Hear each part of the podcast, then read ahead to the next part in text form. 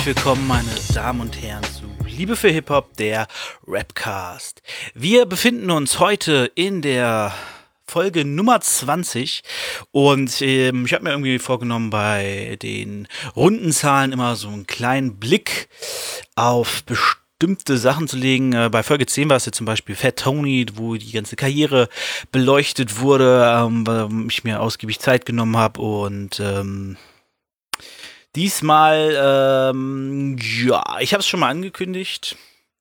Ihr habt es auch schon in der Beschreibung natürlich jetzt gesehen. Diesmal geht es um den großen, den einzigartigen, den nicht zu unterschätzenden äh, Beef Flair und Bushido. Warum haben sie Beef? Sie waren doch mal Freunde. Was ist da passiert? Während die Beefs, die ich bis jetzt hatte, immer auf ähm, häufig auf Enttäuschung ähm, basierten, wo es dann irgendwie einen Track gab und man das war's. Also wie zum Beispiel Savage gegen ähm, Echo. Die hatten Beef, die haben sich einen Track um die Ohren gehauen, haben seitdem nicht viel miteinander zu tun. K1 gegen Bushido waren Freunde, haben sich gestritten oder hatten Meinungsverschiedenheiten, haben sich Tracks um die Ohren gehauen, haben seitdem nicht viel miteinander zu tun. Savage, Sammy, äh, Azad, Sammy haben sich gegenseitig beleidigt. Seitdem, glaube ich, alles cool zwischen denen. Flair und Bushido ist anders. Ähm, aber warum? Das sehen wir ja gleich, wenn wir uns durch ungefähr 22 Jahre Geschichte arbeiten. Ähm, genau. Äh, ich nehme das hier relativ weit in, naja, so weit ist es gar nicht. Ähm, wir haben jetzt Anfang August und ähm, der, wenn er jetzt rauskommt, dann wird es Ende August sein. Äh, das heißt, Sony Black 2 ist noch nicht draußen. Ich glaube, es heißt Sony Black 2, ne? Das neue Bushido-Album soll am 11. September kommen. Und also wenn jetzt irgendwas zwischen den beiden passiert ist, zwischen Anfang August und Ende August, kann ich nicht mehr berücksichtigen. Ähm, aber ich glaube, das macht nichts, weil 2020 ja äh, sowieso nochmal, glaube ich, so ein extra Ding ist. Ähm, naja, okay. Ähm, genau, fangen wir einfach mal an. Ähm, genau, Flair, Bushido. Ich weiß nicht, wer von euch den Film Zeiten ändern dich gesehen haben. Gesehen hat, wäre ein korrektes Deutsch gewesen, wer den Film gesehen hat. Ähm, da wird die Geschichte ja auch so ein bisschen von Bushido erklärt. Ähm, ich will jetzt auch gar nicht so weit auf die Zeit vor der Freundschaft der beiden eingehen. Meines Wissens nach war Flair häufig im Heim und in Pflegefamilien, weil er schwer erziehbar war. Ich weiß es nicht ganz genau. Vielleicht waren seine Eltern auch äh, aus irgendwelchen Gründen nicht in der Lage, sich vernünftig um ihn zu kümmern. Ich weiß nicht genau, was da die Hintergründe sind. Da habe ich, da ich mich tatsächlich nicht so wirklich mit beschäftigt, habe mich hauptsächlich mit den beiden beschäftigt. Bei Bushido weiß man durch den Film, beziehungsweise das ist die Version, die Bushido erzählen möchte, dass er halt die Schule geschmissen hat irgendwie und angefangen hat, Drogen zu dealen, dann gepackt wurde, verknackt wurde und am Ende musste er sich entscheiden zwischen Knast oder eine Ausbildung zum Maler und Lackierer. Oder ein handwerklicher Beruf. Genau, und er hat dann Maler und Lackierer genommen. Und in dieser Ausbildung hat er Flair kennengelernt. Das muss so 98, 99 gewesen sein, circa. Ähm, Flair hat diese Ausbildung dann später geschmissen. Das war so 2000, glaube ich. 2000, 2001. Also muss die Ausbildung so Ende 90er, Anfang 2000er begonnen haben. Ähm, Bushido hat diese Ausbildung angeblich äh, als Klassenbester abgeschlossen. Sagt er zumindest selbst in Interviews. Ähm, kurz zu meiner Recherche, bevor wir richtig einsteigen, fällt mir gerade auf. Meine Recherche besteht aus viele Interviews gucken von den beiden, wo sie über sich gegenseitig erzählen, über sich selbst natürlich auch, und aus Artikel lesen, die es gibt. Es gibt tatsächlich einen äh, Artikel von der Tages, vom Tagesspiegel, der relativ ausführlich ist, muss natürlich auch immer aufpassen, es ist halt eine normale Mainstream-Zeitung und keine Hip-Hop-Zeitung, die gucken da ja immer noch mal ein bisschen differenziert drauf. Ähm, das habe ich natürlich beachtet, weil ich ja ein sehr guter Hip-Hop-Journalist bin. ich bin gar kein Journalist. Ähm, genau, also, das sind so meine Recherchen, deswegen ich werde viel einfach stumpf erzählen über das, was so passiert ist in der Zeit und zwischendurch immer wieder probieren, ähm, quasi Zeitzeugenaussagen der beiden mit einfließen zu lassen, wo ich mir auch halt beide Seiten dann angeguckt habe. Ich habe jetzt nicht noch extra äh, irgendwie Interviews mit Basteltan Hengst zum Thema geguckt oder mit Sido zu dem Thema oder, oder wer sonst da alles noch involviert war. Ähm, genau. Deswegen ist, ich habe hauptsächlich die beiden mir angehört und probiert die beiden Geschichten zu kombinieren und zu gucken, was könnte stimmen, was hat der eine so erzählt, damit er besser dasteht und ja. Was dabei rauskommt, werde ich später auch noch auf jeden Fall sagen. Äh, dürfte eigentlich nicht so überraschend sein, wenn man sich damit beschäftigt hat, aber kommen wir später zu. So, wir waren Ende der 90er, Anfang 2000er. Die beiden haben sich kennengelernt, Maler- und Lackiererausbildung. Ähm, staatlich gefördert heißt, ich kenne das selbst, da ich da auch meine Ausbildung angefangen habe. Es gibt äh, hier in Hannover zumindest die Malerinnung. Über die kommst du dann vom Arbeitsamt rein, äh, kannst da deine Ausbildung machen und es wird vom Arbeitsamt finanziert. Also du bekommst dein Gehalt vom Arbeitsamt. Ähm, genau. Und ich tippe mal drauf, dass es sowas war, weil da gibt es dann auch Sozialarbeiter, da sind schwer ziehbare Fälle. Ähm, ich hatte da Leute, die aus dem Heim kamen, habe ich da kennengelernt, äh, ein Ex-Sträfling, der wegen Totschlages saß und, und, und. Also da ist eine ganz bunte Mischung und wie gesagt, es gibt auch Sozialarbeiter und so. Und ich vermute mal, dass es sowas war, wo die beiden gelernt haben, weil es halt genau für solche Leute ist. Eigentlich, ja, ich bin da auch irgendwie gelandet, aber das ist eine andere Geschichte. Aber deswegen kenne ich, weiß ich ungefähr, was das sein muss. So, du sitzt da dann den ganzen Tag in der Werkstatt und äh, die versuchen dich an Firmen zu vermitteln und du machst nur Kack in der Werkstatt. Aber äh, ich kann mir vorstellen, dass für die beiden eigentlich ganz geil war, weil ich da auch viele Sprüher kennengelernt habe. Und ähm, die haben dann halt regelmäßig als Aufgabe sich gemacht, halt ihre, ihre, ähm, ihre Graffiti-Bilder zu üben und zu malen, was sie dann irgendwie am Wochenende, wenn sie rausgegangen sind, nachts gesprüht haben und so. Deswegen, die beiden sind halt durch Graffiti auch viel zum Hip-Hop gekommen, haben vorher wahrscheinlich schon Hip-Hop gehört. Bushido sagt ja immer, dass er NWA viel gehört hat und ich glaube Public Enemy auch. Ähm, genau. Und da haben sie sich kennengelernt. Bushido war da bereits in Hip-Hop-Kreisen unterwegs. Laut seinem Film hat er seine erste NPC gekauft, weil seine Mutter ihm das Geld gegeben hat. Ähm, kann ja gut sein. War ja wohl eine sehr liebe Person, soweit man die Leute, die sie alle kennengelernt hat, gehört haben. Und ähm, von daher kann ich mir das schon gut durch vorstellen, dass die sagt, ja, hier Junge, macht mal was Vernünftiges. Er war dann in einer im Umfeld von äh, Bastelton Hanks, Orgasmus One und Vader. Er hat da auch so kleine Gruppen gegründet und das erste Mal Berlin Most Wanted quasi gegründet. Ähm, das waren dann halt die Jungs. Und Flair hing da halt auch schon immer mit rum so. Genau, und er hat auch bei denen, hat er dann damals das sein erstes Demo-Tape aufgenommen, King of Kings, so, aber ähm, laut Flair war Bushido damals eher so der Liebesliederschreiber. Bushido war nämlich gar nicht so der krasse Gangster-Rapper, der er, als er heute bekannt ist, sondern er war eher so der Typ, für die gefühlvollen Texte. Ähm, und dieses ganze Gangster-harte Ding hat Flair ihm dann so, äh, hat er mit Flair dann quasi entwickelt und Flair hat das halt so reingebracht, weil Flair halt schon immer der krasse Typ von der Straße war. Ähm, warum ich das so komisch gesagt habe, weiß ich jetzt gerade nicht. Genau. 2001 durch dieses Tape King of Kings hat er es dann geschafft, bei Agro unterzukommen. Damals war Agro noch Sido Bushido Bitite Sido, Bushido, be tight, yeah. Wer kennt sie nicht, die Ansage 2.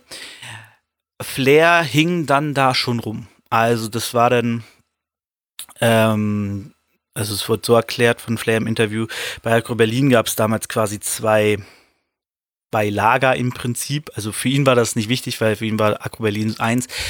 Aber es gab halt die Sekte mit Bitite und Sido und es gab halt Bushido und Flair. So. Und waren halt so die Teams, die ich glaube, so sind sie halt auch aufgetreten zusammen. Und ähm, worauf wollte ich jetzt hinaus? Weiß ich gar nicht. Auf jeden Fall gab es diese beiden Lager und das hat aber am Anfang ja alles ganz gut funktioniert und genau, die beiden haben dann 2002, also 2001 ungefähr, 2000, 2001 muss der Wechsel dann gewesen sein. Kein genaues Datum gefunden, wann er bei Acro ges gesigned wurde. Ähm, 2002 haben Flair und Bushido dann unter den Pseudonymen Sonny Black und Frank White CCN, also Carlo Cooks Nutten, rausgebracht, ähm, was ja damals so den ersten Hype für sie hatte und alle haben den Sound gehört. Ich weiß auch noch, wie die ganzen Leute in meiner Schule, ich war damals an der Berufsschule, ähm, plötzlich immer von Carlo Cooks Nutten geredet haben. Ich denke so, hä, was reden die da? Und hab's dann auch nicht verstanden, weil ähm, wer ist Carlo? Doch von Bushido. War ein bisschen, bisschen verwirrend. Ähm, aber genau, da hatten sie dann so ihren ersten Hype. Flair hat mal erzählt, dass er, dass Flair eigentlich nur bei Carlo Cooks Nutten mitgemacht hat, also dass Bushido ihn quasi ausgewählt hat, um das zu machen, weil Flair schon immer jemand war, der viel gearbeitet hat. Äh, der halt motiviert war und Bock hatte und so. Und zum Beispiel ähm, wer noch zur Frage scheinbar damals war, war halt Bass Sultan Hengst, weil die ja zusammen rumhingen und so und sich gut kannten. Aber der hatte wohl nicht so eine gute Arbeitsmoral wie Flair. So hat Flair es in einem Interview erklärt. Und deswegen hat Flair Bushido genommen. Und Flair sagt selber, ihm war es, glaube ich, nicht so wichtig, dass wen er nimmt. So, es war jetzt Flair war vermutlich nicht seine erste Wahl. Aber sie haben es dann zusammen gemacht und dadurch wurden sie halt zu diesem Team, das sie dann später waren. Und dann kam 2003 ja auch schon vom Bordstein zu Skyline. Das erste Soloalbum von Bushido bei Acro. Und Flair war da ja öfters mit drauf und hat, ähm, er hatte damals noch keinen Vertrag bei Acro. Er hat halt da viel aufgenommen. Er war ja auch, glaube ich, auf der Ansage 2 oder 3 war er schon mit drauf. Ohne Vertrag. Und da gibt es eine lustige Geschichte, die er mal erzählt hat. Und zwar kam, ähm, wer war es denn? Vector oder Speichel hat die Artworks damals gemacht für die Covers. Bin mir gerade nicht sicher, wer es war. Und ähm, Flair hat erzählt, dass er so quasi der Pitbull war von Bushido. Also wenn Bushido irgendwas wollte, hat er das nie gedruckt. Er hat gesagt zu Flair, ey, ich will das und das. Und dann ist Flair hingegangen und gesagt, ey, wir wollen das und das. So.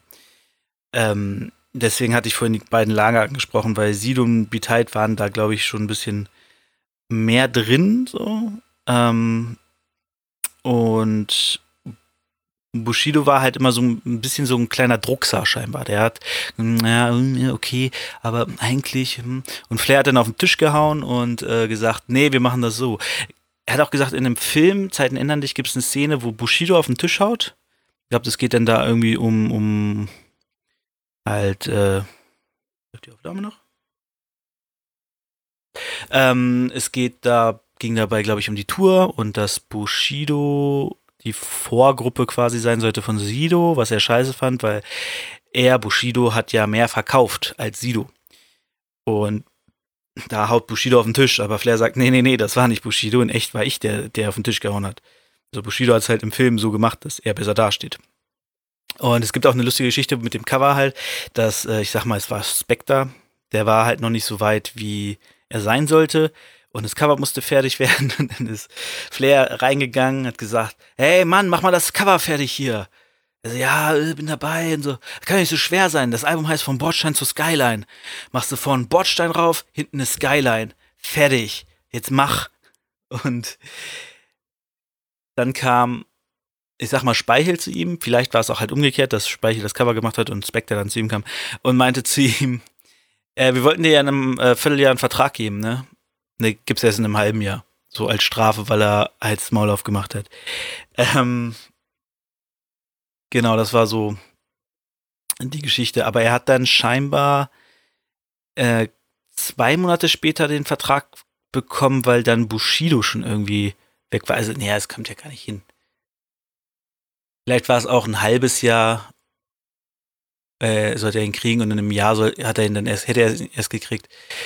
Bin ich gerade nicht hundertprozentig sicher. Auf jeden Fall hat er ihn dann schon wesentlich eher gekriegt, als er ihn normalerweise hätte bekommen sollen, weil Bushido dann weggegangen ist. Und Flair hat dann ja gesagt, dass er bleibt und ähm, hat da dann auch später sein erstes Soloalbum rausgebracht oder seine ersten Soloalben und war, glaube ich, ab Ansage 4 war er mit drauf und war gesigned. Und ähm, ja, kann man ja kurz erklären, äh, erzählen, für Flair war das halt mega wichtig, dieses, dieser Zusammenhalt bei Acro weil das für ihn jetzt so das Team war und deswegen war es für ihn auch irgendwie so ein bisschen unverständlich, dass Bushido weggegangen ist, weil für ihn war so, okay, das ist doch jetzt hier unser Team und wir machen das zusammen und wir sind eine Einheit und so.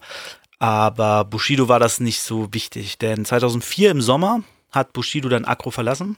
Da gibt es ja auch diese äh, Szene aus, dem, aus, aus dem Film, ähm, die Roos auch angesprochen hat bei dem legendären Interview mit Arafat bei dem man das Gefühl hatte, Roos denkt, okay, wenn ich jetzt eine falsche Sache sage, komme ich hier nicht lebend raus.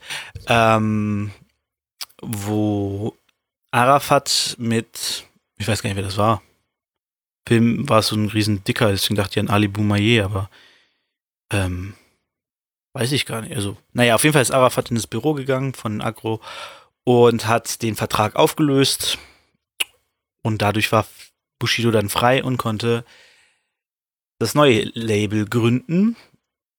Ähm, er hat, genau, er hat dann da 2004 hat er erst Guter Junge gegründet, mit Arafat zusammen als Geschäftspartner und hat denn da, ich glaube auch 2004 schon direkt Elektro Ghetto rausgebracht. Im Herbst 2004 kam dann die Abrechnung von Echo. Äh, wir erinnern uns, Folge 1 war's. Echo rechnet ab mit Optic Records und Agro Berlin. Das waren so die auf die er sich eingeschossen hatte. Äh, ich glaube, weil die einzigen waren, die hm, zu dem Zeitpunkt relevant waren und für die es Gründe gab, sie zu dissen, weil die halt provokant waren und das Maul aufgerissen haben und gedisst haben. Ähm, und die er wahrscheinlich auch kannte, weil er vorher in Berlin war.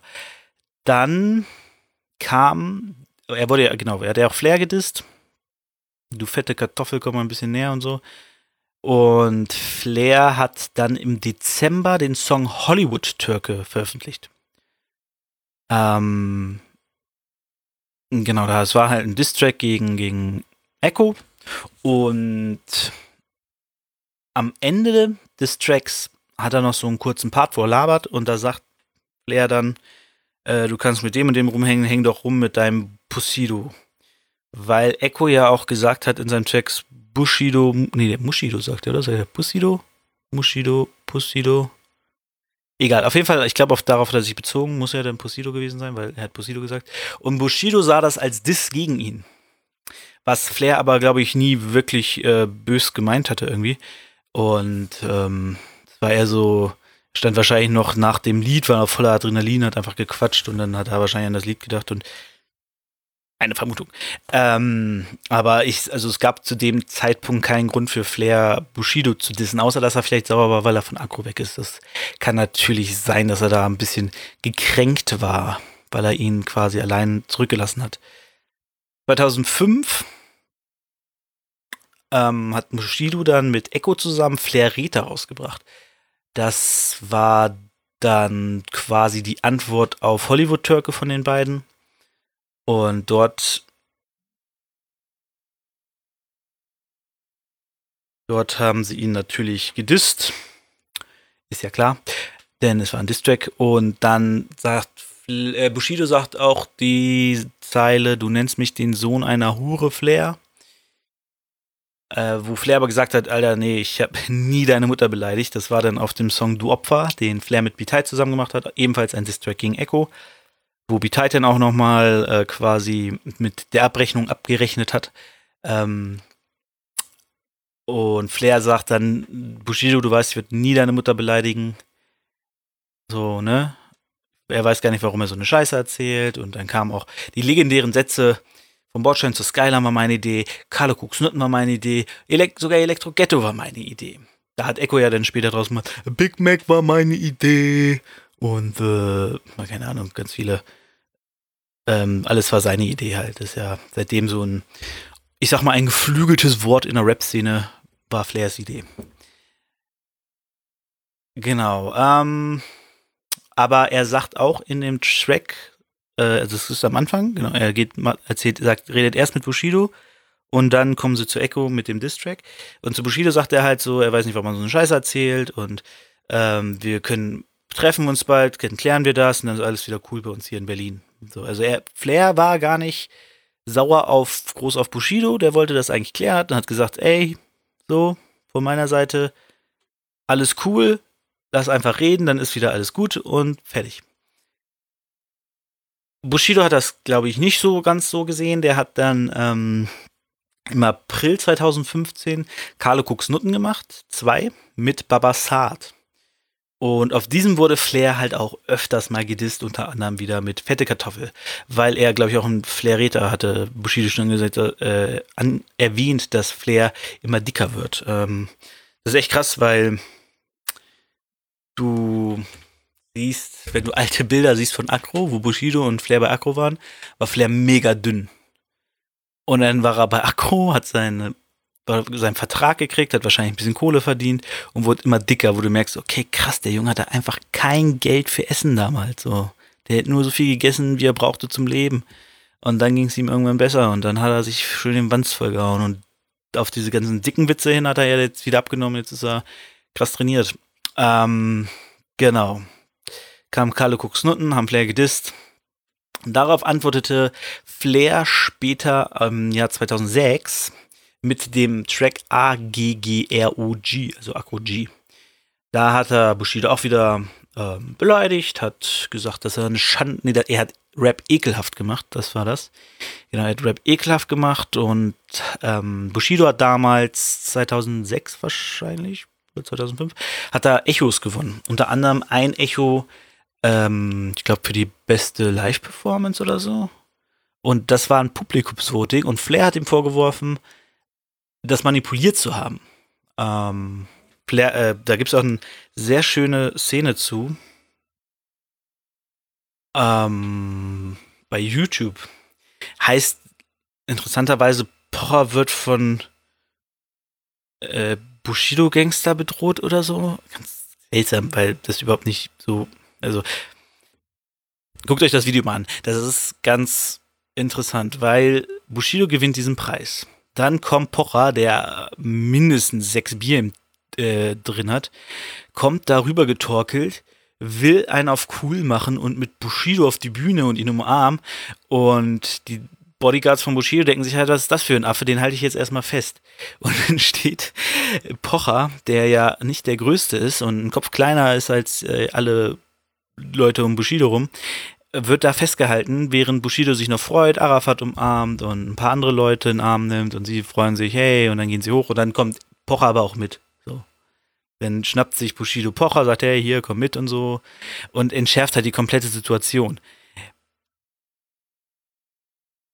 Also, ich weiß nicht, wo, wo Pocher da bedroht wurde, ehrlich gesagt. Ähm, ich muss kurz einen Schluck trinken. Ähm, ja, und dann geht Pocher auch noch ran und sagt, macht hier so einen auf Comedy Turkey, ihr wisst, diesen, diesen typischen Akzent, ach, der, ja, ähm, er kann und Stefan-Style könnte man sagen.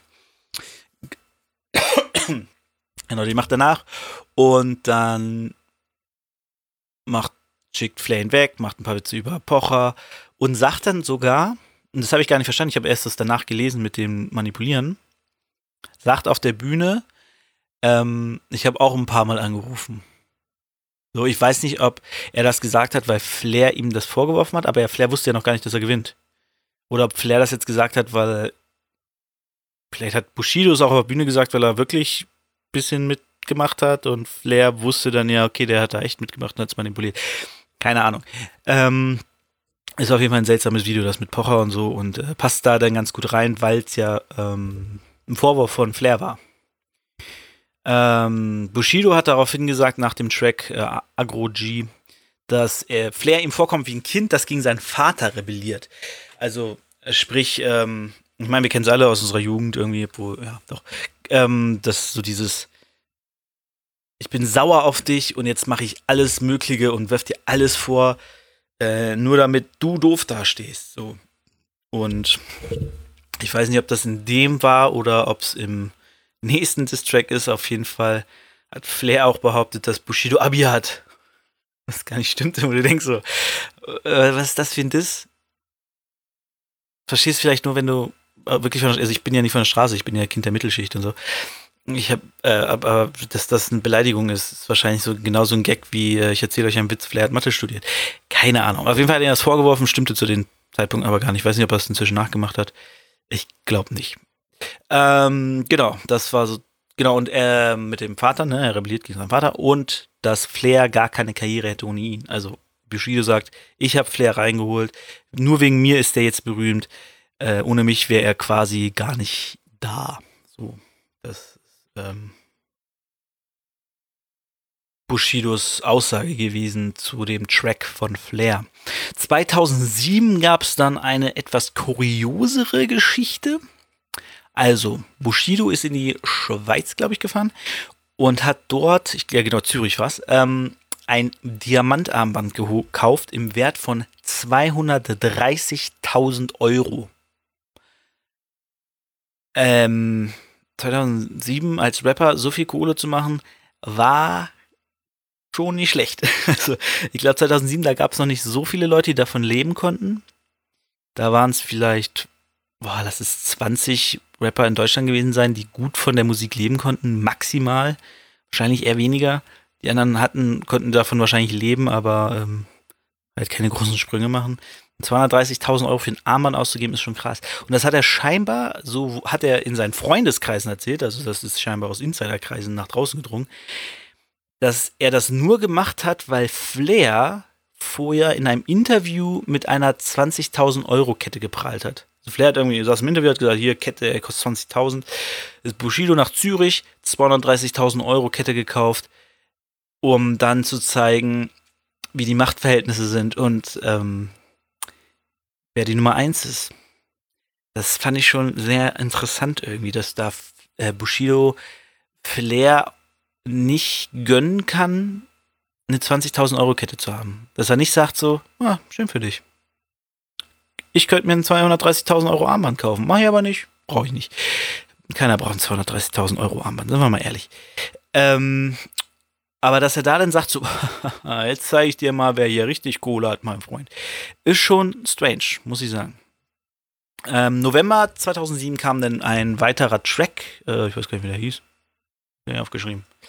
Ähm, genau, ähm, auf dem hat Bushido, äh, nicht Bushido, hat Flair Bushido äh, wieder ein paar Mal ein bisschen verarscht, gedisst, nennt es wie ihr wollt.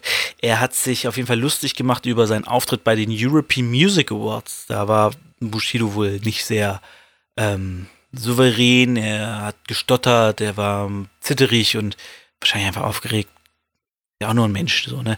Ähm, hat dann gesagt, dass er eine Zielfresse hat und eine Ananasfrisur und scheiße aussieht und so. Äh, also hat ihn mh, mm, schon sehr beleidigt. Ähm, das fand Bushido dann, glaube ich, nicht so lustig, weil im November war dann eine recht bekannte Szene. Und zwar war Flair zu Gast bei TRL 2007 im November. Saß er bei TRL Live-Show und hatte live in vorlaufender Kamera ein Bushido-Poster von der Wand gerissen. Das war so ein Tourposter von Bushido, hat's runtergerissen, wahrscheinlich irgendwie Fuck Bushido oder was weiß ich was. Findet man leider im Internet irgendwie nicht mehr. Äh, deswegen konnte ich mir den Auftritt nicht angucken.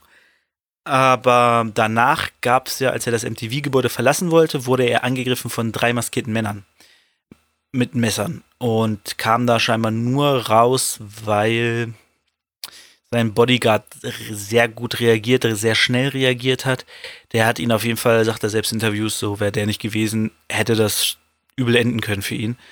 Ähm, aber so kam er sehr gut aus der Situation raus. Also ich weiß nicht, ob er vielleicht eine Wunde hatte am Ende oder so, aber äh, war nichts lebensbedrohliches oder so. Ähm, lustige Sache. Ich weiß nicht, ob ihr den Podcast Baywatch Berlin kennt mit äh, Klaas Häufer Umlauf, Jakob Lund und Thomas Schmidt.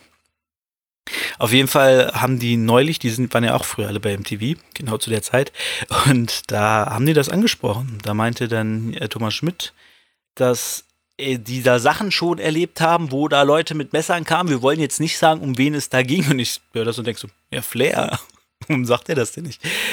Ähm, und ja, fand ich ganz lustig, weil das mir neulich über den Weg gelaufen ist. Und ich glaube, einen Tag, am gleichen Tag hat, äh, ging es sogar um die Gerichtsverhandlung, äh, war wieder eine Gerichtsverhandlung mit Flair und Bushido ähm, wo es genau um diese Messattacke auch ging. Und dann hat Rap Show, also Mr. Rap, hat darüber auch noch mal berichtet, wo ich so denke so, what? Wie kann das sein, dass mir dieses Ding jetzt zweimal über den Weg läuft? Sehr seltsam. Naja. Ähm, Flair behauptet bis heute, dass ähm, Bushido die Leute geschickt hat, beziehungsweise dass er Arafat gesagt hat, er soll Leute hinschicken. Ähm, er hat aber, glaube ich, bis heute wurde das nicht aufgeklärt. Ich glaube, nicht mal Arafat hat Flair gesagt, jo, das waren wir. Da, hat er mal, da bin ich gerade nicht sicher. Aber ich glaube nicht. Ich glaube, das ist noch so ein bisschen ungelöst. Auf jeden Fall beschuldigt er bis heute Bushido. Sollte es nicht so sein, schreibt es mir in die Kommentare. Ähm, ja, 2008 kam dann Bushidos Biografie. Und da drin hat er nicht so gut von Flair geredet. Er hat geschrieben, er wollte nicht so werden wie Flair, weil er Flair, glaube ich, für einen ziemlichen Verlierer hielt. Ähm, er, weil Flair zum Beispiel auch die Ausbildung nicht beendet hat und so. Und dann hat er sich Flair angeguckt und dachte so, oh nee, so will ich nicht enden. Und ähm, ja, Flair war für ihn quasi ein abschreckendes Beispiel. Und er hat sogar überlegt, dass er sein Abi macht, um nicht so zu enden wie Flair, dass er sein Abi noch nachholt. Ähm, ja, finde ich ein bisschen, bisschen hart zu sagen, so, ey, ich mache lieber Abi, ich mache noch, ich mache noch Abi, damit ich nicht so bin wie du. Äh, ja. In der Biografie erzählt er dann auch, also er bestätigt quasi, oder Flair hat später bestätigt, was Bushido in der Biografie geschrieben hat, dass er CCN lieber mit jemand anders gemacht hätte als mit Flair.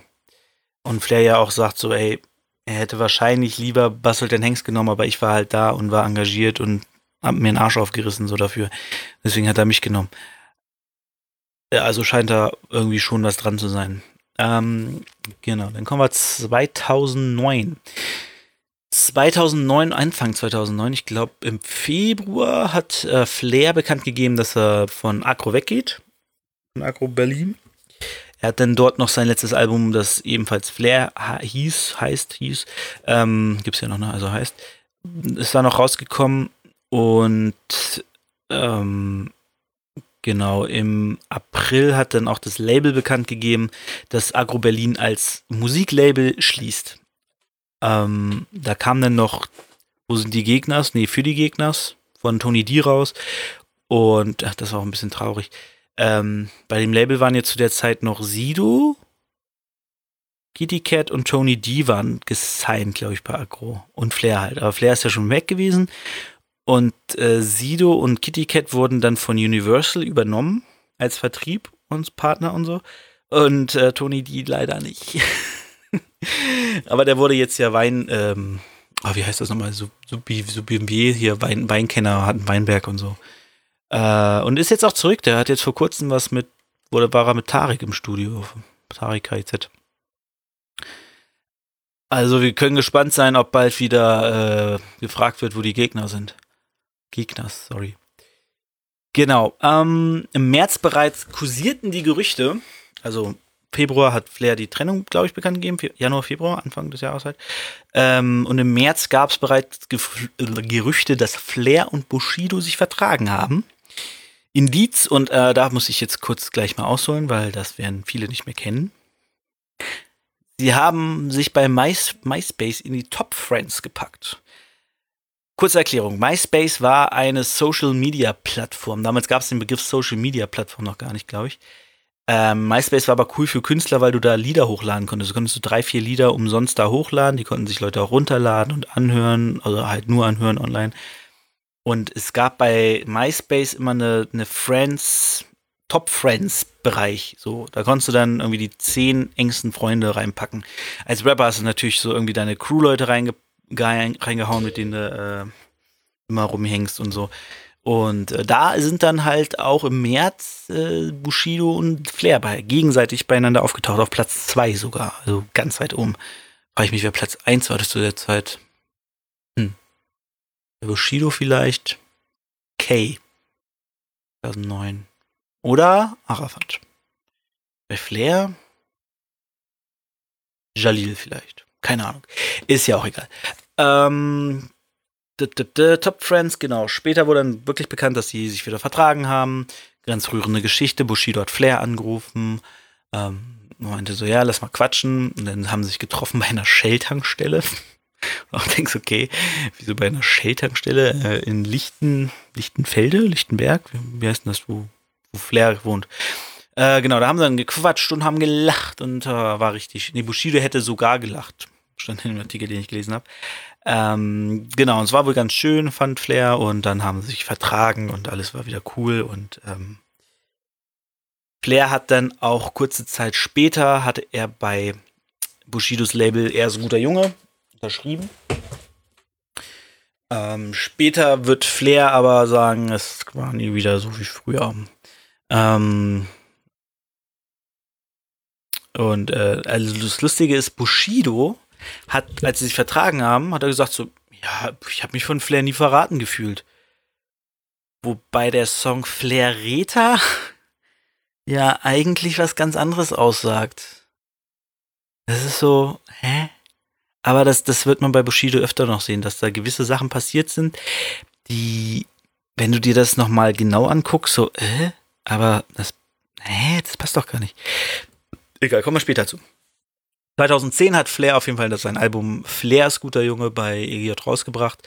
Im gleichen Jahr hat er noch mit Kay und Bushido zusammen das Collabo-Album BMB Berlin Most Wanted rausgebracht, das wahrscheinlich auf dem ehemaligen BMW-Stable mit äh, Orgi und Basilton Hanks und Vader war noch dabei, ähm, basierte. Kam wahrscheinlich, hat er sich wieder die Markenrechte gesichert, der alte Fuchs, und ähm, da haben sie es rausgehauen. Ähm, genau. Flair erzählt dann halt, dass es nicht mehr so war wie früher. War ähm, schon, er meinte, es war eine, keine schlechte Zeit bei EGJ, aber es war, Bushido war halt anders. Also, ich glaube, sie haben es beide dann später so beschrieben, dass es halt wie eine Beziehung war, man war auseinander, kam wieder zusammen, aber man hatte sich so auseinandergelebt und deswegen kam man nie wieder richtig zusammen. Ähm, genau, es war halt einfach nicht mehr so wie früher und mit Kay hatte Flair aber eine sehr gute Zeit. Die hatten wohl ganz guten Rat, sind auch zusammen losgezogen, haben Scheiße gebaut. Äh, Kay war ja dafür bekannt, dass er wohl ziemlich viel Mist macht, wenn er besoffen ist und so. Ähm, genau, in der Zeit wurde ja auch der Film gedreht, oder kam der da raus? Muss ja irgendwie 2009, 2010, auf jeden Fall wurde ja der Film gedreht. Äh, Zeiten ändern dich, wo ja sowohl Kay als auch Flair mitspielen. Genau, das war 2010. Äh, Ende 2010 oder was schon 2011, bin ich nicht hundertprozentig sicher, hat sich auf jeden Fall Flair von EGJ getrennt. Ähm, es gab da Differenzen wegen Geld, wegen Bezahlung, wo Flair, genau, Flair wollte seinen Vertrag nachverhandeln, ähm, hat dann seinen Anwalt hingeschickt, vermute ich mal. Und Arafat und Bushido waren dann da beide so, äh, nee, machen wir nicht. Und da hatte Flair dann halt keinen Bock drauf und dann hat er gesagt, so, dann war es das hier bei, äh, EG, äh, bei EGJ und dann hat er Maskulin gegründet 2011. Genau, es gab aber wohl, also wenn man es jetzt sich so richtig betrachtet, gab es nicht so richtig Beef zwischen denen. Wie gesagt, die hatten sich halt so auseinandergelebt und hatten dann auch wenig Kontakt. Äh, ich glaube, seit 2010 hatten die schon so nicht so wirklich Kontakt. Auf jeden Fall sagt Bushido 2014 wird er sagen, dass, ähm, dass Flair und er, also dass er bewusst mit Flair seit vier Jahren keinen Kontakt hat. Also hat er 2014 im Interview gesagt. Ähm, ja, genau. Deswegen, also es war halt damals kein Beef zwischen denen, die hatten keinen großen Streit, es war eine geschäftliche Differenz und dann haben sich getrennt und dann hat sich Flair äh, selbstständig gemacht mit Maskulin und da ist er jetzt ja auch immer noch bei und ist, glaube ich, ganz glücklich da, dass er einfach seinen Scheiß machen kann, wie er will. Ähm, genau, 2012 äh, war gar nichts los, groß zwischen denen, soweit ich weiß. Ich habe jedenfalls nichts gefunden. Aber 2013 gab es ja dann die große Flucht von Kay. Da kommen wir gleich zu. Ähm, genau, das Kay ja in einer Nacht- und Nebelaktion mit Chindi damals noch aus Berlin abgehauen. Ähm, wenn ihr Näheres wissen wollt, hört euch Folge 2 an. Da rede ich über den Beef zwischen K1 und Bushido. Und Flair wurde dann auf Twitter gefragt zu der Zeit, ähm, ob er was, ob er was gegen Kay hat oder irgendwas wurde er auf jeden Fall gefragt. Und Flairs Antwort war einfach, hab kein Problem mit Kay. Und jetzt kommt wieder etwas Das ist ein bisschen, bisschen seltsam. Also er hat das geschrieben und daraufhin kam von Bushido scheinbar Tweets, ähm, das illoyal, riesigen Fehler und er hat die Hashtags benutzt, nicht pro ist contra und feminin. Also nicht pro ist contra ist klar, ne? Wenn du nicht gegen K bist, äh, nee, wenn du nicht für mich bist, bist du gegen mich. Genau, ich glaube, so war es eher gemeint. Ähm, also er hat gesagt so, okay, du hast nichts gegen K, also bist du gegen mich quasi. Aber hätte er dann nicht schreiben müssen, nicht Contra ist Pro? mm, naja. Auf jeden Fall, denke ich mal, irgendwie in die Richtung wird es gemeint sein. Und feminin, den Hashtag, äh, was ja ein ganz klar oder ziemlich klar eine Anspielung ist auf maskulin. Ähm, ja, schwierig. Äh, es war halt keine genaue Aussage, aber das ist auch was, worüber ich gleich noch ein bisschen schwadronieren werde. Ähm, ich habe dann ein Interview mit Bushido gesehen, wo er über genau diese Situation geredet hat. Und ähm, er sah das, er sah das nur als Zeichen von Flair so, okay, ähm, wenn du nicht Ah, jetzt verstehe ich nicht Pros Contra. Weil er nicht für Bushido ist, ist er gegen ihn. Und das hat er wohl darauf bezogen, dass er nicht loyal Bushido gegenüber ist, weil er kein Problem mit Kay hat.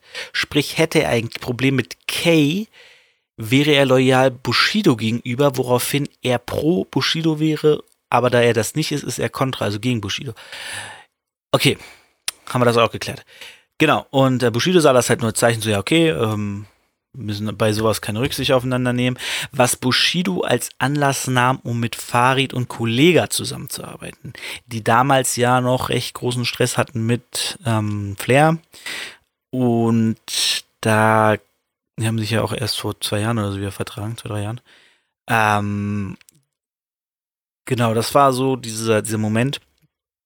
Und das Seltsame ist halt, dass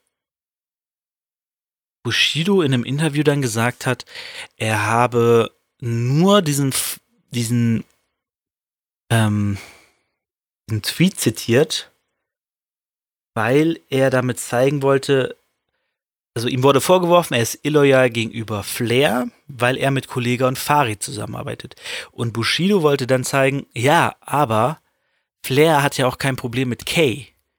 Also ist er ja im Prinzip, ist das ja genau das Gleiche. So, ich habe ja auch kein Problem mit Farid und Kollege. Heißt, ich kann was mit dem machen, weil er nicht gegen Kay ist. Also müssen wir nicht loyal zueinander sein. Und er hat im Interview gesagt, dass er nur diesen Tweet zitiert hat, um ein Gegenargument zu bringen für die Leute, die gesagt haben, er ist illoyal Flair gegenüber, um zu zeigen, Flair ist auch illoyal mir gegenüber. Deswegen kann ich das machen. Was aber nicht passt, sind halt die Tweets, großer Fehler, nicht pros, contra und feminin.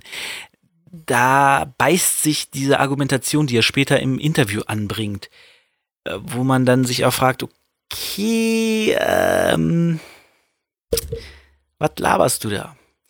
Lügst du mich etwa an, du Lügenbold? Ähm, interessant ist auch, 2013 ist Bushidos Mutter ja verstorben. Und Flair war auf der Beerdigung. Also er ist hat gehört, oh, die ist tot, dann, dann ist die Beerdigung, fahr ich hin. Ähm, bin jetzt nicht sicher, ob er danach noch mit Bushido geredet hatte, über das Geschäft. Irgendwas war da. Ähm, genau, aber er hat sich halt gesagt, so, ey, die Frau, ich war so oft da, so, ne? Nette Geste einfach. Sogar Kay hat scheinbar Bushido angerufen nach dem Tod seiner Mutter und hat gesagt, so, dass ihm leid tut und alles. Also, so viel Hass ist da überall gar nicht, wie man immer das Gefühl hat, wenn man das in den Medien verfolgt. Genau, 2014 hat, genau, da hat er dann erzählt in einem Interview bei Backspin, glaube ich, dass er seit 2010 nichts mehr mit Flair zu tun hat, aber das auch sehr bewusst und dass er Angebote von Flair quasi ausgeschlagen hat. Ich bin mir nicht sicher, aber ich glaube, das könnte das gewesen sein, woraus sie später bezogen haben, und zwar, dass er Carlo Cooks Nutten mit ihm machen wollte. Flair sagt allerdings in einem anderen Interview 2015, dass er nie gefragt hat. Vielleicht wollte er auch was anderes mit ihm machen, das weiß ich jetzt natürlich nicht. Aber Flair hat Bushido nie gefragt nach Carlo Cooks Nutten, weil er gesagt hat, er muss zu mir kommen. So. Sein Album, wenn er das mit mir machen will, soll er mir Bescheid sagen. Er kommt nicht angerannt und fragt, ob er Carlo Kuxnutten mit ihm machen kann. Hm. Ähm, allerdings hatten im September 2014 auch noch einen Streit auf Twitter. Leider konnte ich nicht rausfinden, worum es ging. Allerdings meinte Flair dann zu Bushido, ey, ich komm, äh, lass uns treffen, eins gegen eins, ich hau dir aufs Maul. Und Flair hat, äh, Bushido hat Flair dann als 31er und dass er mit der Polizei arbeitet, ähm, betitelt, was ich tatsächlich nicht nachvollziehen konnte, was da los war. Ähm, ich glaube, ja. Und Bushido, äh, Flair hat Bushido dann als Dreck bezeichnet und er will mit dem nichts mehr zu tun haben. Ich glaube, das hat er da schon das dritte Mal gesagt oder so. Ähm, 2015 haben die beiden dann relativ zeitgleich also bei allem rausgebracht. Bushido hat unter dem Namen Sonny Black, oder ich glaube, es war sogar Bushido und Sonny Black oder so, äh, Carlo Nutten 3 rausgebracht. Aber da hat er keinen Partner. Und Flair hat unter dem Namen Frank White Keiner kommt klar mit mir rausgebracht. Es war, glaube ich, ein Unterschied von einer Woche muss es gewesen sein, dass sie sie rausgebracht haben. Äh, auf den beiden Alben gibt es natürlich ein paar Sticheleien und ein paar Disses gegeneinander. Das ist ja, das gehört ja quasi schon zum guten Ton, wenn die beiden nicht gerade ähm, in Freundschaft sind. Ähm, es gab dann langsam so Kritiker und Leute, die gesagt haben: so, ey, Jungs, die verarschen uns hier. Das ist ein Fake-Streit. Die haben keinen Beef. Die sprechen sich ab. Wahrscheinlich, was auch daran lag, dass die einfach recht nah Release-Dates hatten, aber das kann sie ja planen. Also, also, und die kennen ja auch viele, die den anderen kennen und da sickert ja immer was durch und Flair kriegt ja heute auch noch irgendwie Infos, wann Bushido ein Album rausdroppt und so. Von daher, keine Ahnung, was daran ist, aber was nur seltsam ist, dann halt, dass sie sich im gleichen Jahr 2015 wieder vertragen haben, wieder mal. Ähm, Genau, sie haben dann ein paar Features miteinander gemacht, scheinbar haben sie sich wieder mal ausgesprochen. Ähm, und Flair trat sogar beim Bushido-Konzert auf und sie haben einen alten Carlo Cooks Nuttentrack, glaube ich, gemacht, live auf der Bühne. Und Bushido hat dann mir gesagt, ach, wir hatten ja nie Stress. Wir sind ja nicht irgendwie so richtigen Stress. Wir sind ja nicht irgendwie im Tode oder so, haben wir ja nicht gewünscht. Das waren ja nur so kleine Streitigkeiten. Alles gut, Leute wir sind ja immer noch, ähm, ich glaube, die haben dann auch den Vergleich gebracht oder Bushido. Das ist wie mit einer Mutter, mit zwei Eltern, die ein Kind haben. Also Vater und Mutter haben ein Kind. Da kommt man ja auch nie so voneinander los und bei den beiden ist das Kind halt ihre Vergangenheit. Und auch denkst so, ja, ich habe mit vielen Leuten eine Vergangenheit, deswegen sehe ich die ja nicht ständig wieder. Aber ist vielleicht was anderes, wenn man immer noch in der gleichen Branche unterwegs ist und naja. Ähm, Genau, das war 2015. 2016 war es ruhig. Da gab es nichts Großes. Da waren sie dann, glaube ich, einfach cool miteinander, aber haben ihr Dinge durchgezogen. Und 2017 ist es dann wieder mal eskaliert. Flair saß in einem Interview und hat erzählt, dass Lars Unlimited bei Bushido ist und seine Texte schreibt. Was er aber meinte, so sagte er dann, ähm, dass er nicht meinte, dass Blas die alleine schreibt, ist ja klar. Er sitzt nur bei Bushido und sie schreiben die zusammen. So. Ist wohl nicht unüblich, dass man gerade Leute von der Größe, dass die dann mit zwei, drei Leuten in einem Raum sitzen und Texte schreiben und die anderen dann irgendwie Reime reinwerfen. Gerade Lars Unlimited ist ja ein unglaublich guter Texter und Reimfreak, so, der findet ja auf alles 18 Reime oder so. Ähm, der ist bestimmt ganz gut, wenn man dabei sitzt. So, ich brauche einen Reim darauf. Ja, das, das, das, das, das oder das. Ähm, genau. Was, ob jetzt Lars die kompletten Texte geschrieben hat oder nicht, weiß man nicht. Das ist ja auch so ein Ding, was immer wieder in den Jahren aufkommt, dass Bushido seine Texte nicht selber schreibt. Kennen wir ja den Vorwurf. Ist ja so ein Oldie but Goldie Ding gegen Bushido zu sagen, du schreibst deine Texte nicht selber. Wurde ja auch schon mehrfach bestätigt, dass zum Beispiel Echo, Kay, Shindy, Motrip Texte für ihn geschrieben haben wie viel er jetzt davon selbst schreibt und ob die jetzt wirklich das ganze Album geschrieben haben, ist ja auch immer so eine Sache. Die sagen das ja nie, wenn sie gut miteinander sind. Die setzen sich ja nicht zusammen ins Interview und dann sagt, okay, ja, also äh, beim jetzigen Album, da habe ich alle Tracks geschrieben. Bushido hat die dann sehr gut eingerappt. Sagt ja keiner. Der sagt ja, wenn er sauer ist auf Bushido, ey, ich habe dir drei Alben geschrieben, du Penner. wobei es auch ein Interview gibt von Flair und K1, wo Flair sagt, dass Berlin Most Wanted zu 70 Prozent irgendwie oder so Case-Arbeit war. Ähm, meine, er, äh, das ist so, denn Flair hat seine Sachen geschrieben, Kay hat seine und Bushidos Sachen geschrieben. Oder vielleicht sogar noch Flairs Sachen mitgeschrieben. Ne, also das ist dieser, dieser alte Vorwurf, wo du denkst so, ja, okay, Ghost Rider gibt's halt im Rap. Wie schwer wiege ich das jetzt auf? Sage ich, der schreibt seine Texte nicht selber, der ist für mich kein echter Rapper. Oder sage ich, der lässt sich Texte schreiben, er ist ein sehr guter Interpret, weil ich meine, Bushido wird ja nach wie vor von vielen Leuten gefeiert. Ähm, klar, es hat nachgelassen, muss man sagen. Äh, Karle Cooks und 4 war ja nicht so der Erfolg. Aber es gibt ja immer noch viele, die den großartig finden und so. Also deswegen, ich, na, schwierig. Auf jeden Fall ist ihm das im Interview rausgerutscht, worauf Bushido halt äh, gepisst war und erzählt hat, Flair ist faul, der hockt im Studio nur rum, alle machen die Arbeit und er macht irgendwie höchstens 10% der Arbeit und sonst macht er nix. Das fand Flair wiederum ziemlich kacke. Und hat gesagt, ey, ich saß gerade zwei Tage lang, war ich im Studio und hab mir den Arsch aufgerissen für einen Track mit dir. Und hat dann gesagt, den ziehe ich jetzt zurück. Aber weil Flair natürlich großherzig ist, hat er das nicht gemacht und den Track trotzdem veröffentlicht.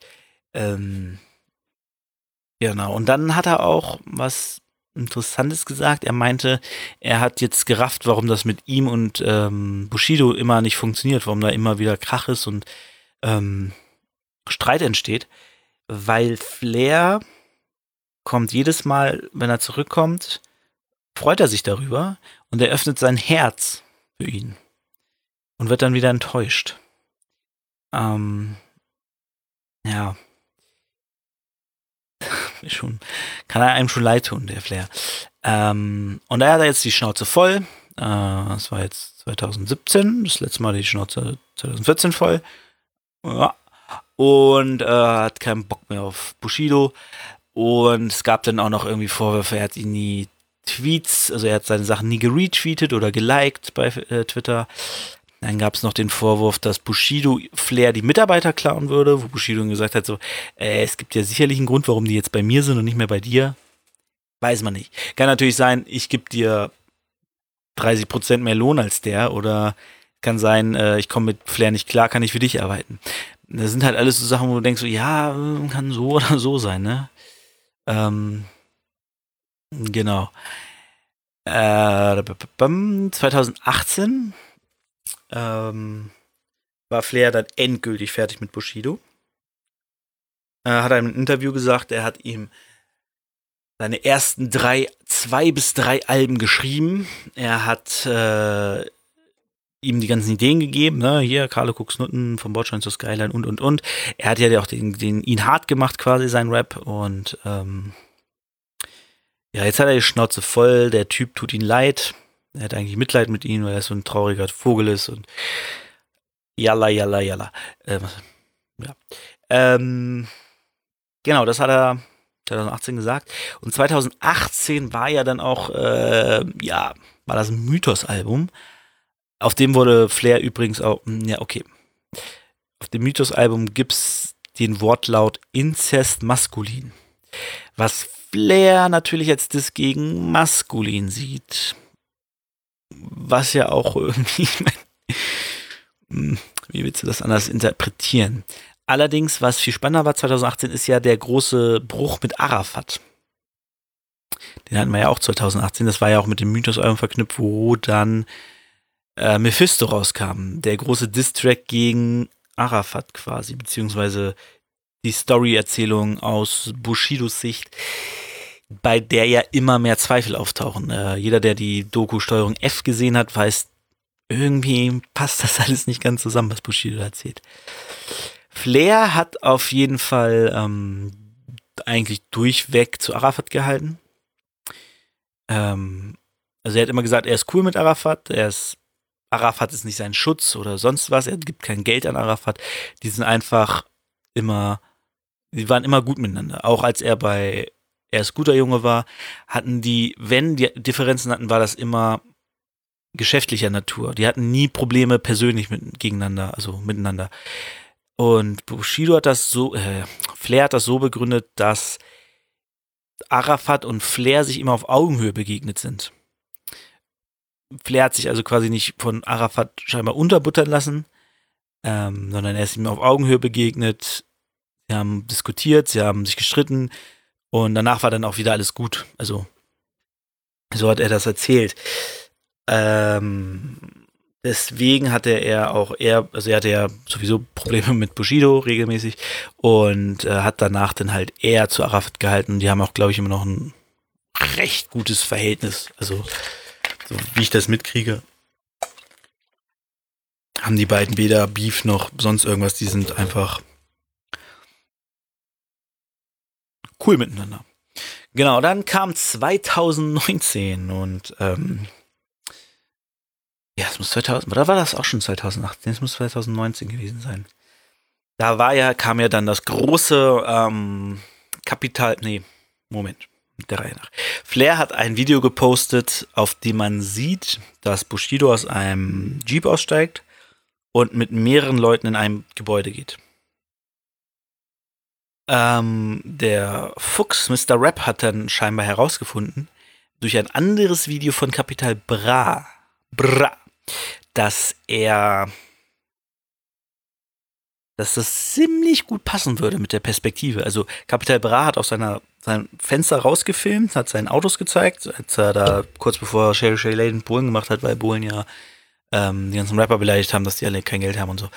Ähm, und anhand dieses Dings haben sie dann irgendwie gesehen, okay, der wohnt da, das sieht so und so aus und haben dann so ein bisschen Perspektive gedreht von dem Bushido-Video und es kommt wohl ziemlich gut hin, dass das aus dem Fenster von Capital Bra gedreht wurde, dieses Video, das Flair online gestellt hat. So, durch dieses Video war dann, oh, da Personenschutz und so. Und dann kam ja auch das Video von Capital Bra, dass er EGJ verlässt, weil sein Labelboss mit der Polizei zusammenarbeitet und das kann er nicht unterstützen. Ähm, ja, das ist jetzt natürlich noch eine riesige Extra-Story, also nicht das mit Capital Bra.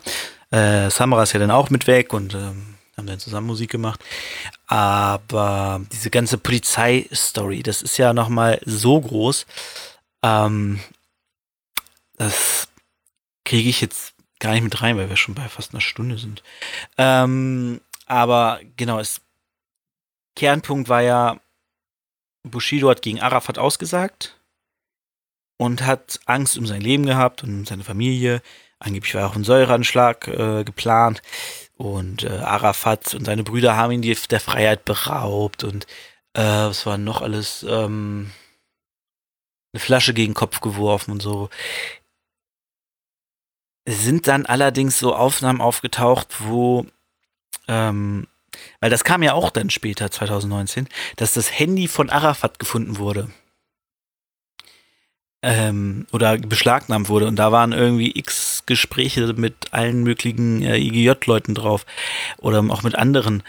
Und da war dann auch irgendwie so, ein, so eine Unterhaltung zwischen Bushido und Arafat du hast die Stimme erkannt, also du wusstest, dass sie es sind. Ähm, und das war wohl zu der Zeit, wo Bushido raus wollte. Und da hat Bushido gesagt, dass, dass Arafat ihn geschlagen hätte. Oder, nee, nee, irgendwie, ja, ich weiß gerade nicht mehr ganz zusammen. Ich hätte vielleicht noch Steuerung F nochmal gucken sollen. Ähm, also, die saßen am Tisch und ich glaube, Anna-Maria Fedjici, äh, die Frau von Bushido, war auch dabei. Und äh, die hat dann irgendwie gesagt, hier, du hast meinen Mann geschlagen und so. Und Waraf hat so, was? Und dann ist er später zu ihm hin und gesagt, was, was, was erzählst du denn hier? Ich hätte dich geschlagen. Ich habe dich noch nie in meinem Leben geschlagen. Und dann sagt Bushido ja, aber du, ja, dann weißt du doch, wie sie ist und so. Und ähm, es gibt ja dann auch ähm, i, ja dieses, dieses Gerücht, dass ähm, da kommen wir gleich zu, wenn wir. Okay. Äh, jedenfalls war äh, Bushido unter Polizeischutz ist dann für ein paar Monate untergetaucht. Man hat ihn längere Zeit nicht gesehen. Und ähm, dann kam er zurück und es hieß plötzlich, CCN4 kommt. Keiner wusste genau, mit wem er es macht. Es gab Vermutungen, ähm, dass es Babasat ist oder ähm, weiß gar nicht, wer noch zur Debatte stand. Naja, auf jeden Fall auch Animus war unter anderem dabei. Und am Ende war es tatsächlich Animus, der ja auch Stress mit Flair früher hatte. Und vorher gab es ja auch diesen großen Beef zwischen Animus und Manuelsen, wo Animus irgendwie die Frau beleidigt hat oder so. Oder ja, war irgendwas mit, sie zieht sich halb aus für das Video von Manuel. Egal. Auf jeden Fall hat Manuelsen ihm auf die Fresse gehauen. Und dann gab es ja dieses äh, etwas fragwürdige Video mit diesem Meme am Ende. Ähm, ja. Jedenfalls ist Animus dann ja auch irgendwie verschwunden und dann ist er halt bei Bushido an der Seite zur ersten Carlo Noten 4 Single aufgetaucht. Ich glaube, Ronan war das. Ähm, genau. Und in, dann kamen immer mehr Singles von Carlo Noten raus. Und Flair wurde immer wieder ein bisschen gestichelt. So, ich glaube irgendwie, Animus hatte eine Karottenjacke an oder so, wo Car Carrot drauf stand. Und in der einen hat, ähm, ich habe diese unglaublich schlechte Line, ähm, und Frank weint. War, glaube ich, die Punchline. Statt Frank White, Frank weint. Aber ja, Carlo Cuxnuten war eh so eine weichgespülte, weiß auch nicht. Äh, es war irgendwie nichts Halbes und nichts Ganzes. Bisschen seltsam. Egal. Auf jeden Fall hat nach diesem einen Track, wo Flair dann richtig gedisst wurde, also es auch jedem klar war, Flair wird gedisst, hat er dann den Track No Name rausgebracht. Auf diesem Track disst er halt nicht nur Bushido, sondern auch seine Frau und seine Kinder.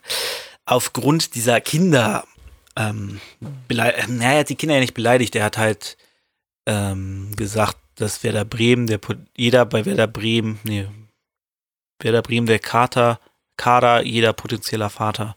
Solche Sachen. Das ähm, fanden die beiden Ferchichis, Ferchichis? Heißt die Ferchichis? Sprich das so aus? Ich weiß es nicht. Äh, Familie Bushido fand das nicht so cool und hat dann ähm, ihn angezeigt. Äh, ich glaube, es gab auch eine Anzeige von Anna Maria also von der Frau, weil sie gedisst wurde. Allerdings hat da das Gericht gesagt, nee, nee, nee, weil die hatte sich halt eingemischt. Die hat auf Instagram auch gegen Flair äh, geschossen und Flair zurück und hin und her und so. Also die, die hat sich halt nicht rausgehalten. Die Kinder können natürlich nichts dafür. So, ihr Vater ist Rapper und der hat mit jemandem Stress. Dann ziehst du die Kinder nicht mit rein. Es ist egal. So, das macht man einfach nicht. Ähm, weil die haben damit nichts zu tun. Die können nichts dafür, wer ihre Eltern sind. Und ja, das musste er dann tatsächlich auch rausstreichen, diese Line der Kids, aber da wurde schon irgendwie ein paar Millionen Mal gestreamt und angehört, dass äh, jeder genau weiß, welche Line da geschnitten wurde. Genau, ähm, der Stelle endet meine Aufzeichnung. Will ich noch mehr schreiben? Egal. Ähm, genau, seitdem ist halt einfach Krieg zwischen den beiden. So, die pissen sich ans Bein, wo sie nur können. Äh, ich habe jetzt auch gar nichts mehr rausgesucht von diesem Jahr. Jeder, der sich mit Rap dieses Jahr beschäftigt, kriegt es mit. Ähm, wenn ihr mehr wissen wollt, folgt Flair und Bushido bei Instagram. Da findet der Hauptbeef statt oder guckt immer fleißig Rap-Schau. Ähm, ja, ich wollte ja noch ein bisschen was Allgemeines sagen, ein bisschen äh, schwadronieren, wie es so schön heißt. Ähm, und zwar ist das einfach eine unfassbar spannende Geschichte, muss ich sagen. Ich würde die gerne nochmal verfilmt kriegen von einem ähm, Unparteiischen, also jemand nicht, wo drauf steht, Bushido hat mitproduziert und mitgespielt. Egal, aber ähm, die Geschichte ist ja im Prinzip tatsächlich so, wie Flair sie gesagt hat. Und ähm, der Grund, warum ich Flair das alles mehr glaube, ist, guckt euch mal Interviews von Bushido an. Bushido ist so gut in Interviews nur das zu sagen, was er will, was die Leute hören. Was ihn gut darstellen lässt, was er, ähm, also der sagt kein Wort zu viel und der sagt auch nur genau, na, also der, der würde jetzt im Interview nicht unbedingt was sagen, was ihn in ein schlechtes Licht drückt. Er würde jetzt nicht sagen, ähm, klar habe ich Flair beleidigt, äh, der hat doch angefangen oder so. Nee, er sagt immer Sachen wie, naja, aber es war ja jetzt auch nicht so wild, also wir haben ja kein richtiges Problem miteinander und so. Ich glaube, da ist er jetzt vielleicht ein bisschen von weg, dass sie kein richtiges Problem miteinander haben. Aber ja, das ist, es ist schon, also muss sagen, Bushido weiß, wie man Interviews führt. Ähm, der sucht sich ja auch immer nur Leute raus, mit denen er gerade Bock hat, Interviews zu machen. Ähm, Flair ist da ja schon ein bisschen, ich sag mal, impulsiver. Und Flair ist ja auch jemand, der dieses Realness-Ding einfach so krass hochstellt. Äh, das ist ja für, also den Anspruch, der der an Realness hat, ist ja, habe ich oft das Gefühl, gar nicht zu, zu greifen. Selbst für ihn selbst nicht. Ich meine, wenn er so real wäre, würde er sich nicht Flair nennen, sondern Patrick. Ähm, weißt du, es ist so. Und ich glaube, der, der, wenn der was sagt, wenn er sagt, ich habe mit dem Stress, weil das und das hat mich genervt, dann hat er mit dem Stress, weil ihn das und das genervt hat. Der sagt dann nicht so, ja, nee, also, das war ja nicht so schlimm. Der sagt dann auch so, ja, nö, wir haben uns ausgesprochen, wir haben zusammengesetzt, haben geredet, alles cool. So, mit Flair, das habe ich sowieso das Gefühl gehabt in Interviews. Flair sagt immer so, ja, man kann ja mit mir reden, ne? Setzt man sich mal hin, quatscht ein bisschen und dann kann man das aus der Welt schaffen. Ähm, genau. Er hat auch mal in einem Interview gesagt, und das fand ich ganz interessant, dass äh, Bushido nicht in, er hat ihn auch, äh, was war das? Pathologischer Psychopath genannt. Er hat gesagt, Bushido, der kann gar nicht sowas wie Freundschaft oder ähm, so, so, so diese Nähe aufbauen zu Menschen. Also er nutzt Menschen, wenn er sie braucht. Und ähm, wenn er sie nicht mehr braucht, dann ist halt auch egal. So. Also solange sie bei ihm sind und die Texte schreiben, alles cool. Hauen sie ab, weil die was anderes machen wollen oder unzufrieden sind mit ihrer Situation, werden sie gedisst oder halt schlecht dargestellt. Das ist ja auch, das, das zieht sich ja auch durch die Bushido-Geschichte tatsächlich, dass zum Beispiel Echo Fresh war bei Bushido, hat für ihn geschrieben, ist dann irgendwann weggegangen und dann gab es diesen Track Ich bin weg von Bushido auf die Melodie von äh, I'm Looking for Freedom von, von David Hasselhoff. Wo du denkst, okay, wenn jemand, wenn, weißt du, so, okay, der macht nicht so einen Track, weil er da alles cool war oder weil er jetzt einfach sagt, so, ja, nee, ich will mal was Neues probieren. Der wollte da weg. Und das gleiche hast du dann ja auch bei, bei, bei, bei, bei K1. So, der wollte da weg. Da war irgendwas, was ihn gestört hat. Er hat es auf Arafat geschoben. Das fand ich ganz interessant, dass K1 der Einzige war, der gesagt hat, Arafat ist das Problem und nicht Bushido. Ähm, weil man bei Echo natürlich sagen muss, später ist er dann doch wieder hin irgendwie, ne? Also, der wusste auch nicht so richtig, was er will. Ähm, und genau, bei Shindy hat es ja auch ähnliches, dass das nicht so gut auseinandergegangen ist. Da gab es ja dieses ominöse Foto, wo äh, Bushido und Shindy sich nach langem wieder gesehen haben und Bushido hat irgendwie drunter geschrieben, so, hey, alles cool und so. Und Shindy sieht so ein bisschen aus wie, ich will hier weg, Hilfe, lass mich in Ruhe. Ist immer alles, man, man steckt ja nicht drin, ne? Ich kann das nur, natürlich nur von außen erzählen. Was man so sieht, was die Leute sagen, was passiert. Ähm, genau. Ähm, und deswegen ergibt das schon Sinn, dass irgendwie, ich glaube, Bushido sogar selbst mal gesagt in einem Track, den dann scheinbar Kay geschrieben hat, Lord Kay, äh, ich bin ein Teufel von Labelboss oder so, dass er ein harter Labelboss ist. Und vielleicht ist da ja mehr Wahres dran gewesen, als man damals vermutet hat. Also das, das zieht sich ja halt echt durch die Geschichte von Bushido, dass alle Leute, mit denen er zusammen, die sind weg. Alle sind weg. So, jetzt hat er Animus. Gucken wir mal, wie lange der bleibt und was der erzählt, wenn er da weg ist. So. Ähm, wenn man sich auch diese Steuerung F-Doku über Bushido anguckt, dann kommt halt dieses Licht einfach auf. der Junge wollte weg von Arafat. Und Flair hat gesagt, ey, der, der hat keine Angst vor dem, der will sein Geld sichern, also geht er zur Polizei, sagt, ey, der ist böse, der hat mich unterdrückt. Und Flair sagt, nee, der Typ hat jahrelang unterdrückt und dazu passt halt auch diese Messerattacke. Dass Flair was gemacht hat, was Bushido nicht gepasst hat und Bushido seine Chancen genutzt hat zu Arafat und gesagt hat, hey, hier, kümmert euch mal darum. Es gibt ja auch diesen Beef mit Ruth, wo Ruth, äh, Ruth? Ruth, ähm, aus einem Laden kam in Berlin und plötzlich standen irgendwie drei, vier Leute vor ihm, die ihm aufs Maul hauen wollten. So, ich glaube, Bushido war sogar dabei, weil Bushido, er nicht das gemacht hat, was Bushido wollte. Weswegen ja auch Sinanji zum Beispiel jetzt mega pisst ist auf ähm, Bushido seit Jahren. So, also wenn man weglässt, was Bushido sagt, sondern nur was um ihn rum passiert, dann wirft das einfach kein gutes Licht auf ihn.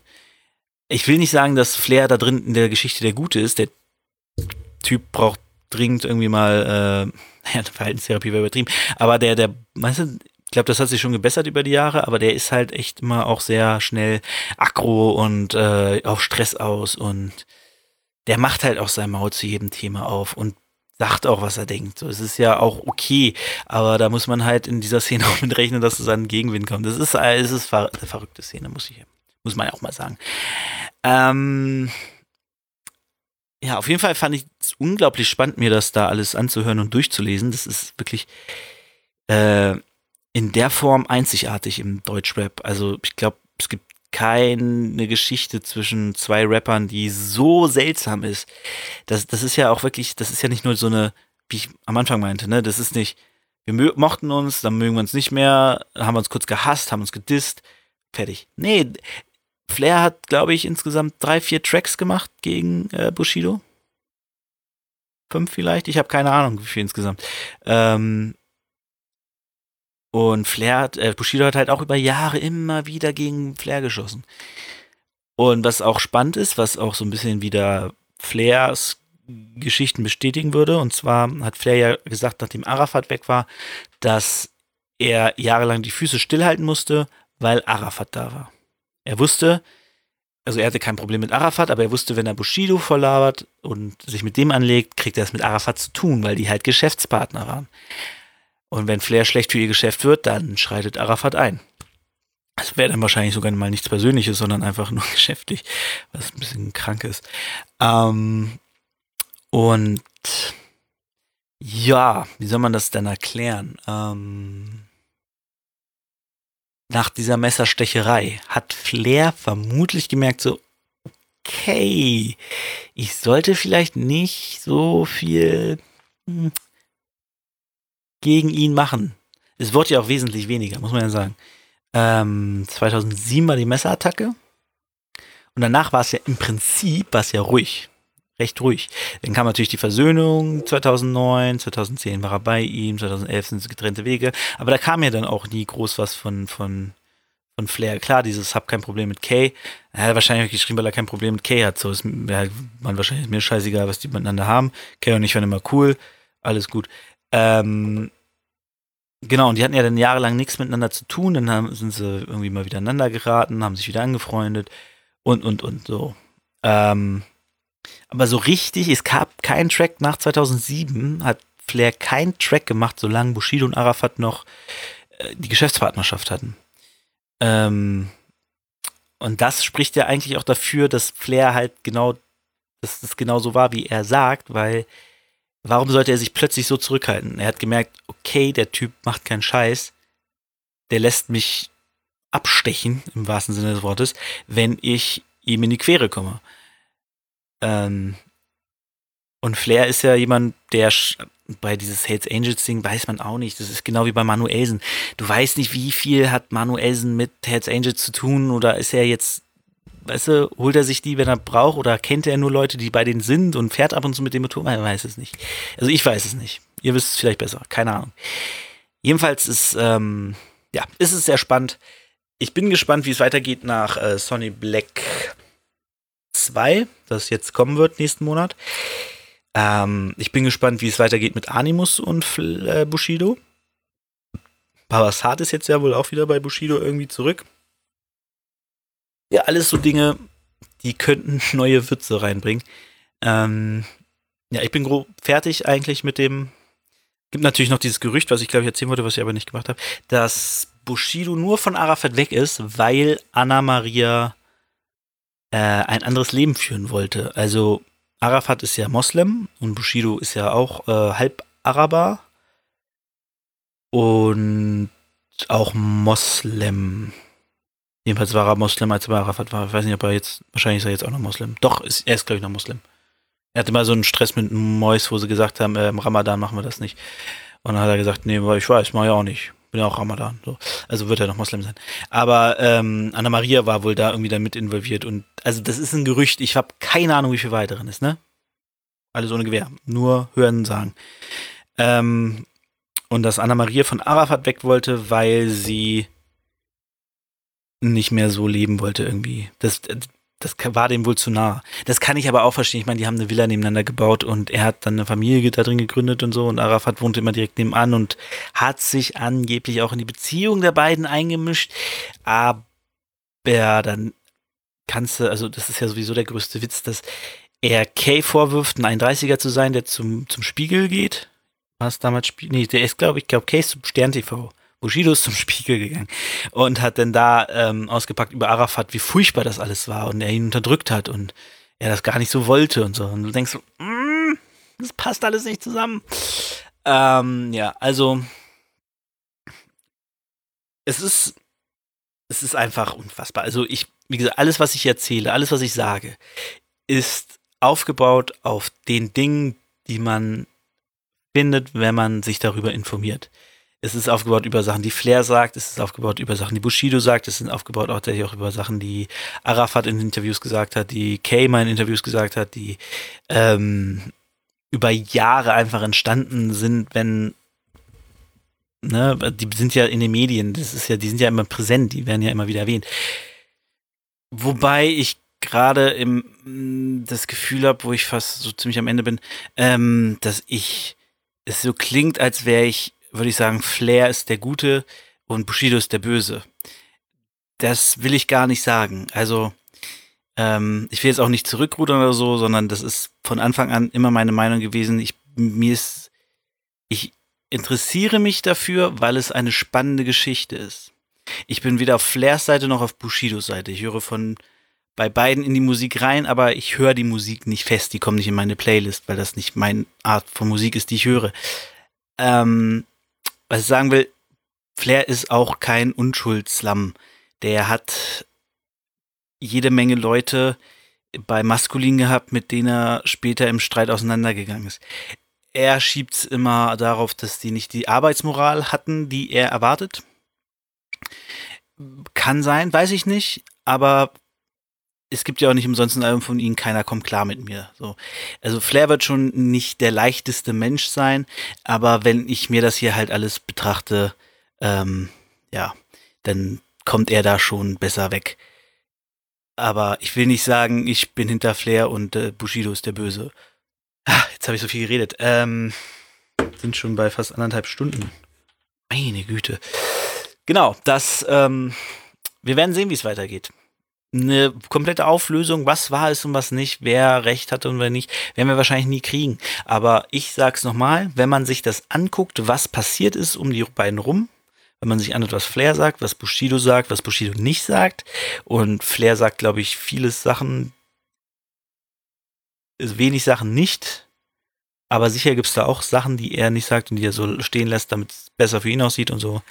Gibt's alles. Aber wenn man sich's anguckt und schlussfolgern müsste, wenn ich jetzt ein Fazit ziehen müsste, würde ich sagen, das ist eine traurige Bromance, die gescheitert ist. Flair wollte Bushidos Freund sein, Bushido wollte aber nur jemanden, der ihn bei seinen Plänen unterstützt. Und sobald er den nicht mehr brauchte, war es halt nicht mehr so wichtig. Ja. Deswegen, ähm, ja. Lassen wir es mal so stehen. Das war Folge 20, die mal wieder mega lang geworden ist. Ähm, cool, wenn ihr jetzt noch dran seid bis zum Ende. Danke dafür. Ähm, nächste Woche, äh, nächste Woche, nächsten Monat wird es eine Folge zum Thema Black Lives Matter geben. Äh, die habe ich bewusst so spät tatsächlich gemacht, weil mir es wichtig war, es nicht im Hype zu tun, sondern nach dem Hype, um die Leute dann darauf aufmerksam zu machen. Es ist immer noch da. Wir müssen immer noch für die Rechte der Schwarzen kämpfen, dann, weil sie nicht die gleichen haben wie wir Weißen. So. Und deswegen habe ich es mit Absicht ein bisschen nach hinten gezogen. Gibt es dann im September, Ende September. Jo. Danke fürs Zuhören. Ich wünsche euch noch einen wunderschönen Tag, wunderschönen Abend, wunderschönen gute Nacht. Was auch immer ihr gerade macht. Ciao.